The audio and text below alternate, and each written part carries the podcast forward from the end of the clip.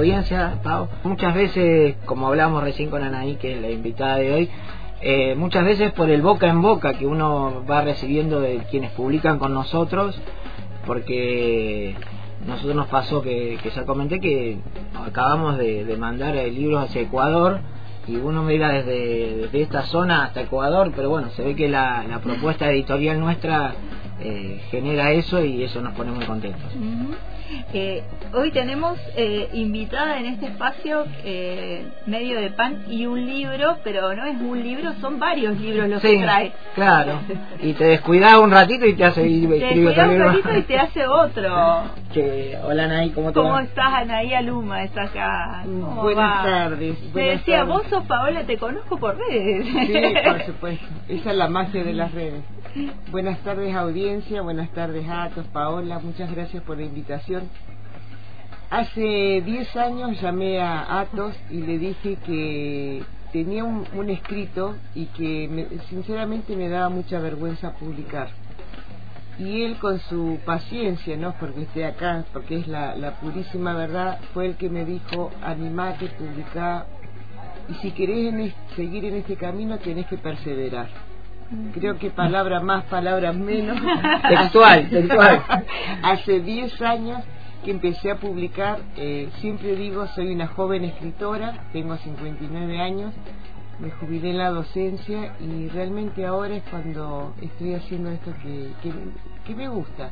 No digo que la docencia me consumió 32 años de mi vida y fueron experiencias buenas y malas pero el camino de la literatura, este camino de, los libros, es más arduo todavía, porque uno lo hace solito y con la gente que va encontrando en el camino. Así que, Atos, gracias por, los primeros 10 años. Mirá, ¿y cuál, cuál, fue el libro, el proyecto que, que en aquel momento dijiste, cuál era ese escrito que no querías este, publicar? Sincera, mi primer libro se llama Mal de Amores Así que ya empezamos mal. ya empezamos mal. Ah, por eso no lo querías publicar.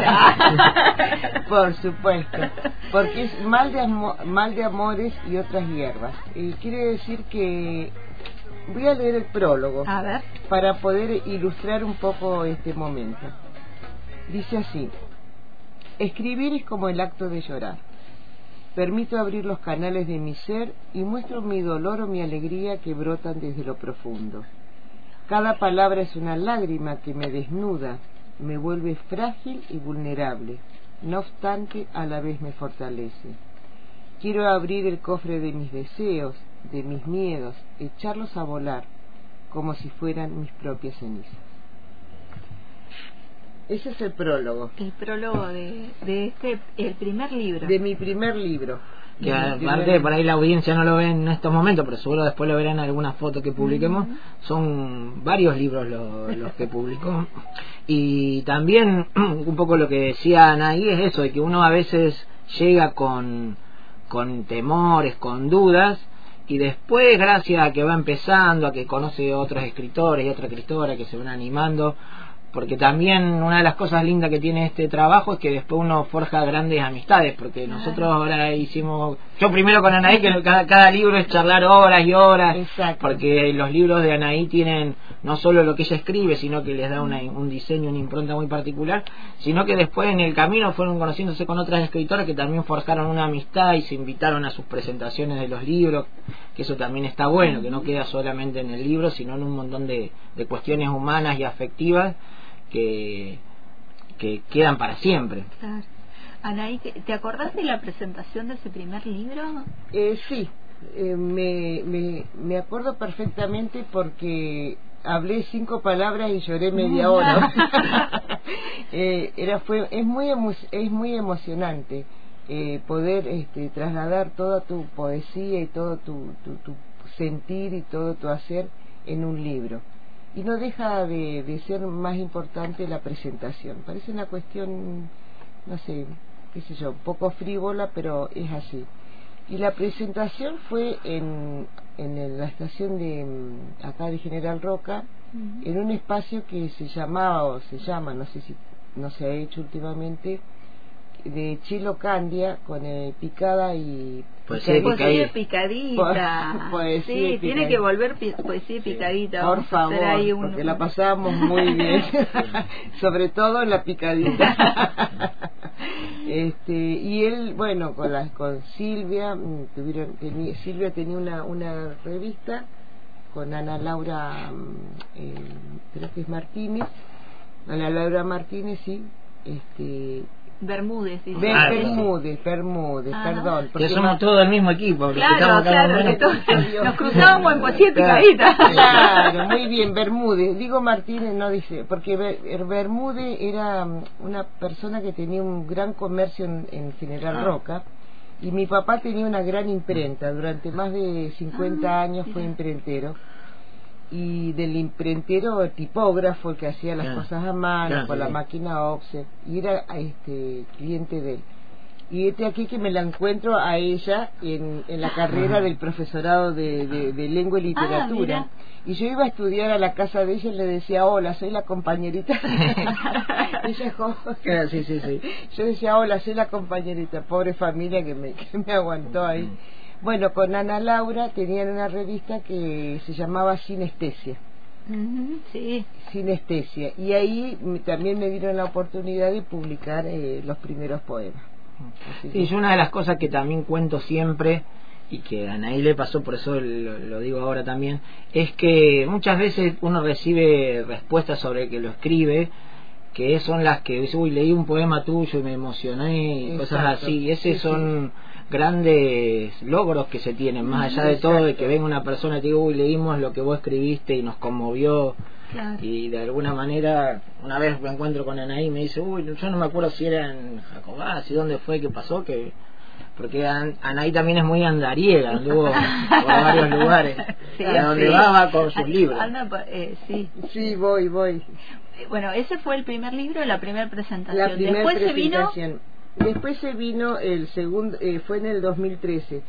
Estaba buscando un poema porque mm, eh, con respecto a, la llegada que uno tiene, me pasó que trabajé muchos años en la, escuela 169, acá de Barrio Norte, más de 25 años en primer ciclo, y tengo una compañera, bueno, tenía yo en mi caso, una compañera que se llama Lorena y Lorena sufrió la pérdida de un sobrino muy querido.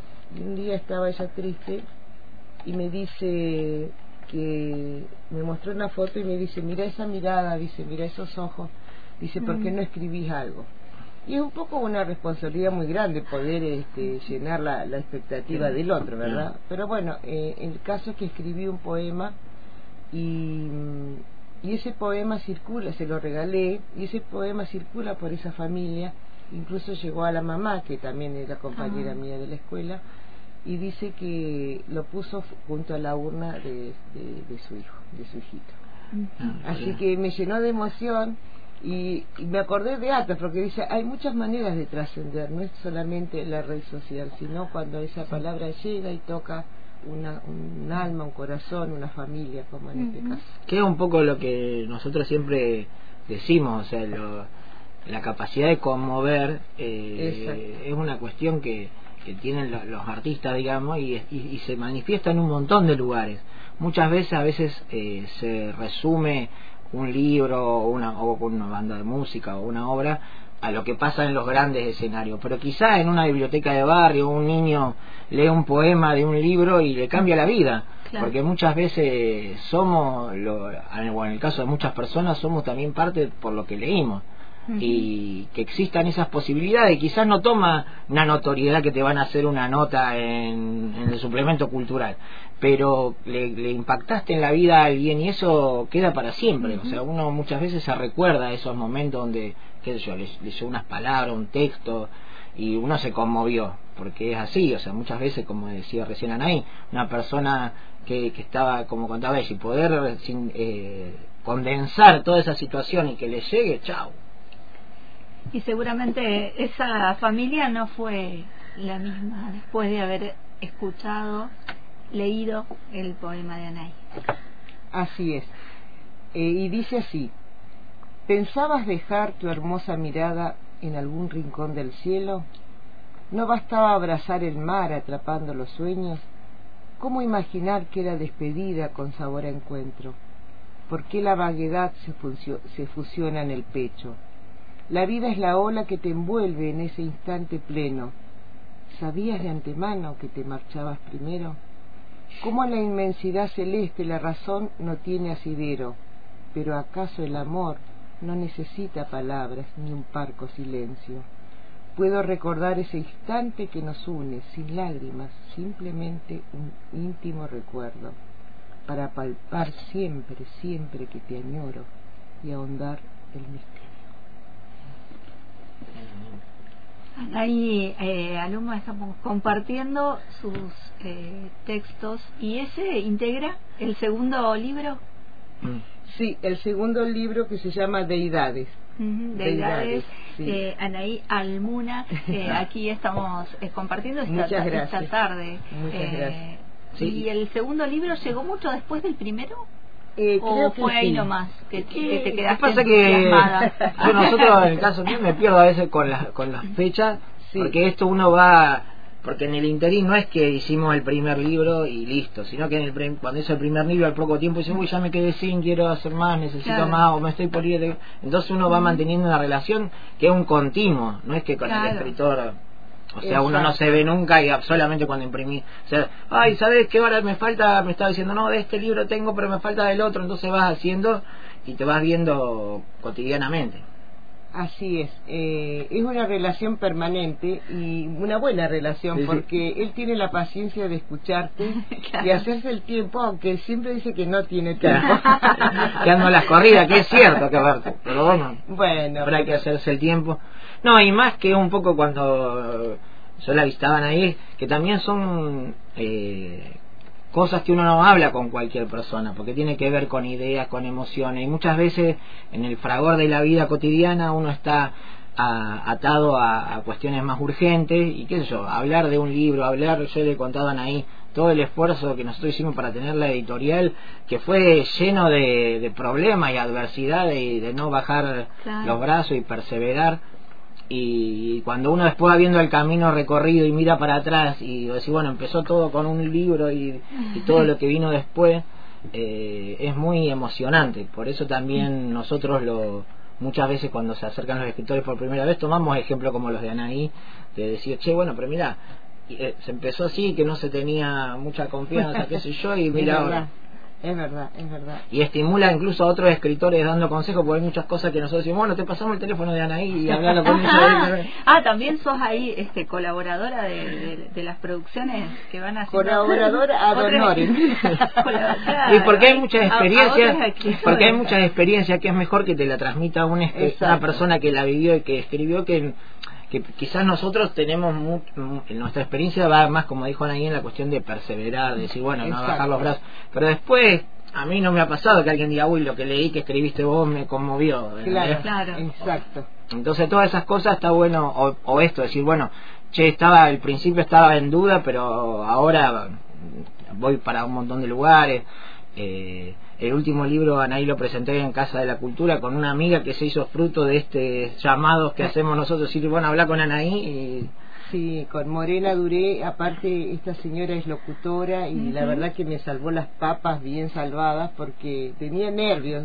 O sea, yo di muchos años clase y yo digo, no, tengo que perder ese nerviosismo y sin embargo me, me enfrento a ese público, así sean cuatro, cinco, diez, no importa, me dan nervios igual y me trabo y dice mi marido te trabaste ay qué bronca me da bronca. Pero ahora estuve le contaba a Atos en, en, en una biblioteca de Pucón y me dio mucho más nervio porque hay una barrera idiomática por más que uno diga que no la hay y una cuestión de también de prejuicio. Entonces yo tenía todo ese temor y sin embargo me fue bárbaro pude presentar el libro me trataron con mucho respeto me dieron un, un, gran espacio y, vendí libros, vendí muchos libros ese día, este, los había llevado y los tenía guardados. Yo dije, no voy a ofrecer porque no va a decir, bueno, esta mujer, le digo, yo vengo a ofrecer lo mío, dijo Fito Páez, el corazón, pero bueno, la cuestión de, de, publicar también está ahí este, implícita. Y una señora se acerca y me dice, quiero hablar contigo, dice, porque sinceramente, dice, nunca había escuchado esta clase de poesía. Ah, y acá dice acá eh, dice tienes una forma muy particular de escribir. Le digo sí sí lo sé lo sé.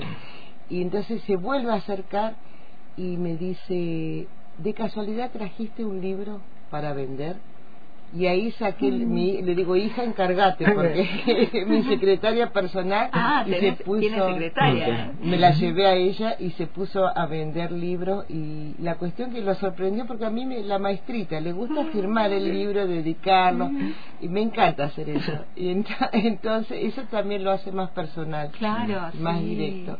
Y había una eh, hubo un, un segmento donde habían unos abuelitos bailando danzas típicas hermoso. Y las abuelas, la mayoría eran docentes jubiladas. Y una lloraba cuando leía uno de los ah, poemas. De, de, mi mamá, que lo leo, bueno, cuando quiero hacer llorar, mi mamá.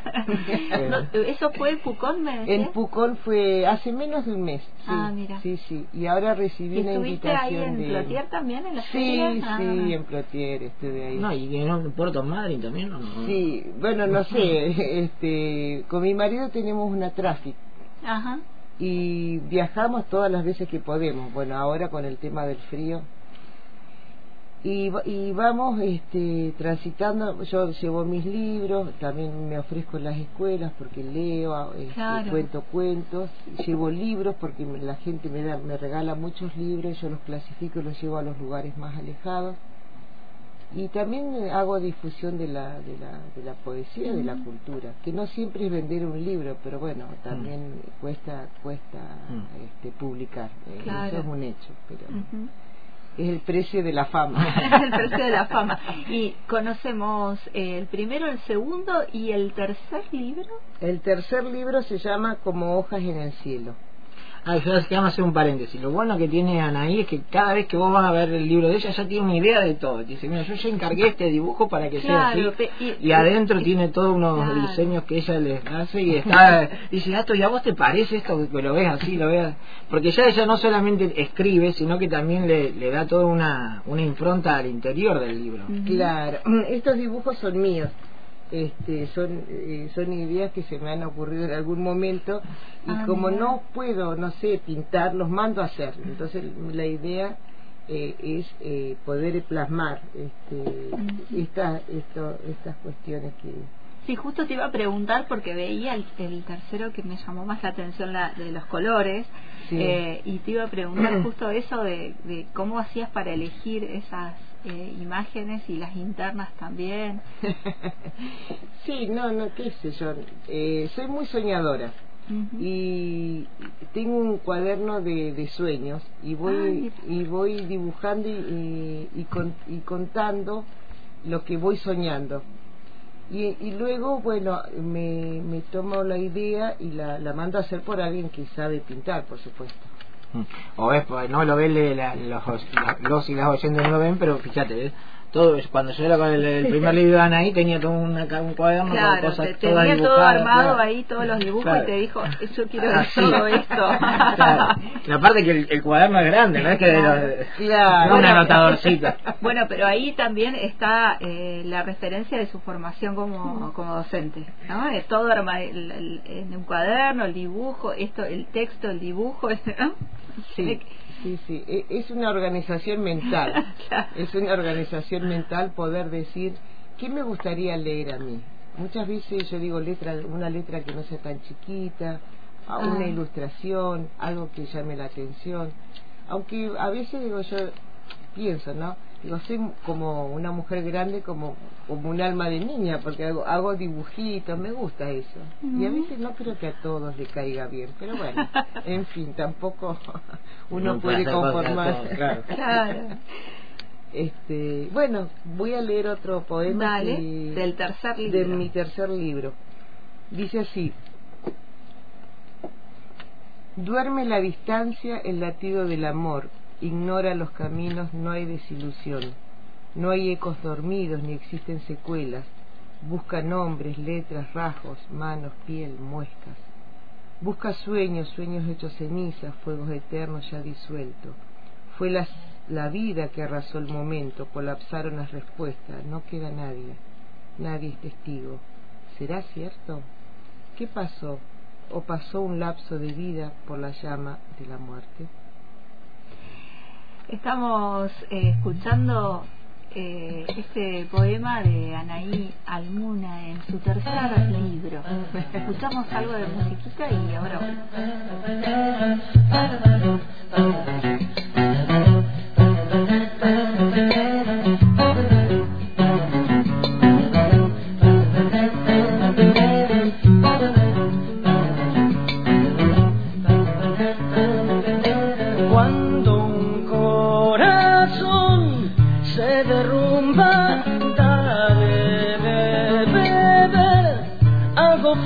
Mañana como un pedazo de acantilado que cae, como un pedazo de acantilado que cae. Quiero detenerlo y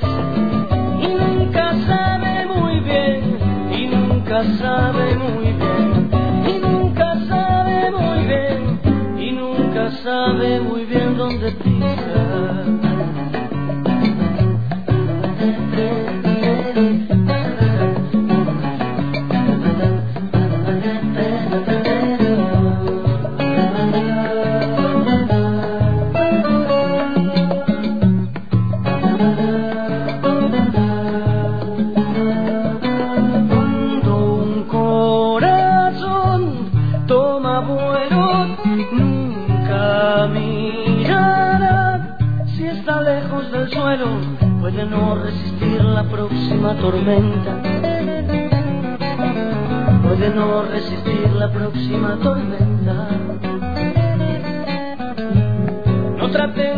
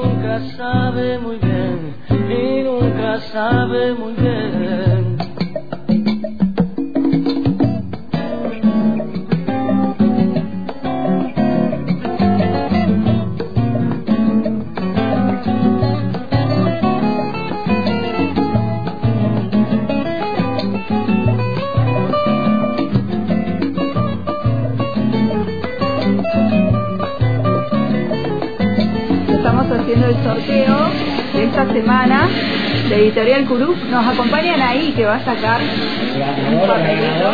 Vamos a mostrar que están todos los papelitos ahí. ¿Quién ganó? Ahí. Belu 783. Vamos a verlo ahí. Belu 783. Felicitaciones, Belu.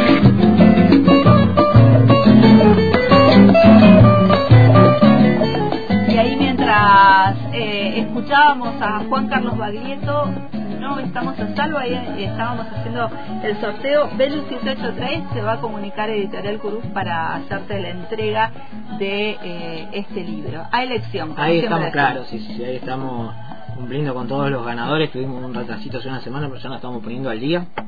Así que ahora en estos, va, mañana voy, nos comunicamos con Belu y arreglamos para, para llevarle el libro y estamos compartiendo aquel que nos ayudó a hacer el, eh, el, sorteo, así que le agradecemos también a Anaí, que estamos haciendo un repaso de la producción. ¿Qué producciones? ¿eh? ¿Qué producción? No, no, ni a su vez eso, que un poco lo que decíamos al principio, de que por ahí el primero cuesta y es el que más, pero después en la medida que uno va transitando y como bien dijo Anaí también perseverando, porque en esto de la cultura independiente no, no es que es un camino sencillo, uno muchas veces a, veces tiene buenos momentos, otros más o menos y así va, pero a la larga, como decimos nosotros siempre, el saldo es positivo, si uno persevera en lo que lo apasiona, eh, puede conseguir lo que uno anda buscando. Nosotros, como decimos siempre, empezamos pintando las tapas de los libros a mano, eh, porque no teníamos ni cómo hacerlo y hoy en día editamos más de 500 libros de escritores y escritoras, no solo de la región y del país, sino que como comentábamos hace un rato, eh, mandamos ahora hace poco a dos escritores de Ecuador sus libros, así que hemos cruzado el charco incluso con, con libros para España. Estamos internacionales. Uruguay también, libros Uruguay. internacionales. Eh, está eh, buenísimo eh, toda la, la producción que tenemos aquí y este es el cuarto el cuarto que libro. tiene unos dibujos hermosos. Ahora le vamos a sacar fotos para que queden ahí en la página y se puedan subir. Estos eh, dibujos no son míos son de una eh, cómo se dice ilustradora. Eh, que se llama Alejandra Gentile. Ah. de, son dibujos de Alejandra. Cuando vi sus dibujos dije bueno esta vez este, voy a dejar que ella ocupe mi lugar porque me identificaron y me hizo toda la ilustración del libro, muchas ilustraciones que no pude que no pude subir y bueno el costo volvemos al costo de la producción que no se pueden apreciar digamos este, claro, en la presentación llevaste los originales que a su vez eran grandes. Eran Porque otra cosa que también tienen ahí experiencia es en trabajar con personas, que es lo que muchas veces nos lleva mucho tiempo en nuestras charlas, de que cuando uno trabaja con otro compartiendo ideas, después en ese ida y vuelta también es un aprendizaje, porque no es que uno le dice a otra persona, bueno, esta es mi idea y cuando uno le devuelven es algo similar, sino que uno, uy, esto me te parece así, te parece así. Exacto. Y este, es Monedas para el Alma. Monedas para el Alma. Siempre me preguntan el porqué del título, pero no lo sé a ciencia cierta. Claro. Pero este, los títulos llegan a mí. En algún momento estoy haciendo otra cosa y pienso en, me llega una frase. El título es importante porque tiene que sintetizar algo. Y muchos escritores eh, agrupan los, los poemas para poder este, darles un título significativo. En mi caso no, yo pongo los poemas y luego le pongo un título que los abarque a todos. Digamos que como ese hilo eh, conductor. Exacto. Sí, sí. Monedas para el alma se presentó por primera vez en Casa de la Cultura. La verdad que llegar a, a ese lugar y a esa instancia también fue un sueño cumplido y fue mucha gente, me acompañó mi amiga que tiene cruza, que hace espumantes y vinos y la verdad que somos amigas de los 10 años, así que imagínate que ella con su producto y yo con mi librito ahí. Lindo. Fue muy muy lindo, eh, fue mucha gente y, y bueno, es así, no es quedarse con eso, sino que es seguir transitando y, que la gente pueda relacionarse de, una manera amorosa con el libro. Yo siempre digo, eh, en la escuela yo creo que eh, en, un punto no forma lectores, perdón la opinión, pero bueno, la opinión y me hago cargo. Y aparte autorizada, porque si tuviste 32 años. 32 años, no forma lectores y, la familia, bueno, y ahora eh, menos, porque hay mucho menos material gráfico que antes. Antes por lo menos habían diarios, revistas, uno se iba al baño con, con una revista, ¿no es cierto? No, ahora eh, que dicen, porque a mi casa llegan muchos niños con problemas de, aprendizaje. Y dicen el niño no lee y digo ¿y qué, qué, material tiene para leer en su casa? no nada. Claro. los padres que leen para que yo siempre cuento lo mismo yo tengo el registro de mi mamá siempre con un libro en la mano. O sea no no hay y de ir en el colectivo yo con un libro y ver quiénes están con el libro en un colectivo, hay que subir un colectivo y no, sucede. Claro, no, no, no. Sí, yo, cuando, cuando yo laburaba y estudiaba, viajaba mucho en cole y me llevaba un libro, siempre tenía un libro metido en la mochila porque era, o la espera del médico. y era como el, el recurso ¿no? de, buscar Por eso yo creo que eso es un poco que uno transmite si, si en la casa no hay libro no hay acceso al libro es difícil que después los chicos lean. Exacto. Y un sufrimiento cuando el mismo Borges decía que uno de los placeres más grandes era leer y nadie se puede, ah, de la felicidad se llamaba el libro, bueno, nadie puede obligar a nadie a ser feliz. Pero bueno, eh, yo creo que mm, también hay que vincularse más con la poesía y sobre todo en secundaria, porque los jóvenes están más que abiertos a todas las posibilidades. Y bueno, ahí va este, yo me, he ofrecido y he presentado proyectos en los consejos escolares, pero también eh, soy muy viajera, pero en un momento se hace cuesta arriba. porque este, ya sabemos por qué. Y estamos ahí en, este último libro, eh, Monedas para el Alma, y tal vez las monedas para nuestra alma sean la poesía de Anaí. Así es.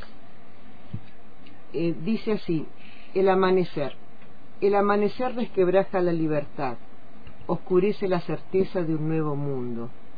Duerme la posibilidad de este liberto amor, desatando los nudos inventados, susurros de quietas promesas. Libera la extensión del segundo más hermoso, la luz más intensa que brilla muy adentro. El amanecer, deja caer su velo en la ancestral magia. Debilita las profundas, las profundidades más absolutas, inventa otras verdades para rellenos esenciales, lima esperanza de romper un falso equilibrio, respira luego de contener el tibio aliento, exhala la geometría de tu voz, que no ha dicho nada. El amanecer sopla la arena borrando aquellos garabatos que pintamos con capullos de gigantes estrellas, con intermitentes luciérnagas.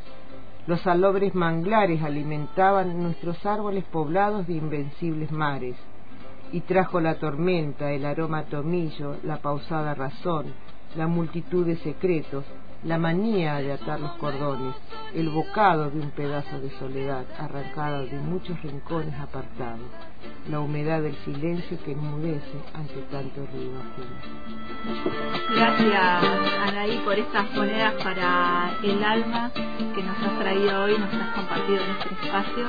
Eh, y gracias a todos. No, no, gracias. Gracias. Sí, es un poco la idea de, ir compartiendo con, los escritores, con las escritoras de la región a ir difundiendo todo. Que hacen.